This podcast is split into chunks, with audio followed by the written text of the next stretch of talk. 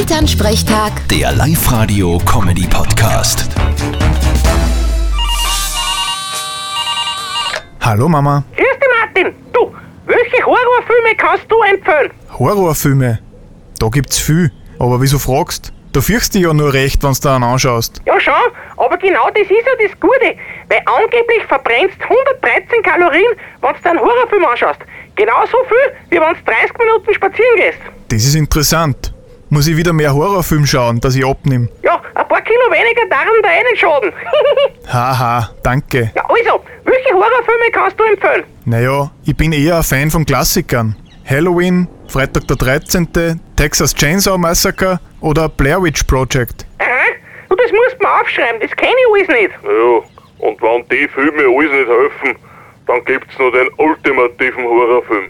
Aha, und der wäre? Da, wo die Berge sind, mit Hansi Hinterseher. Du bist so blöd. Na, das stimmt schon. Das ist echter Horror. Vierte Mama. Ja, ja, bitte, Martin. Elternsprechtag. Der Live-Radio-Comedy-Podcast.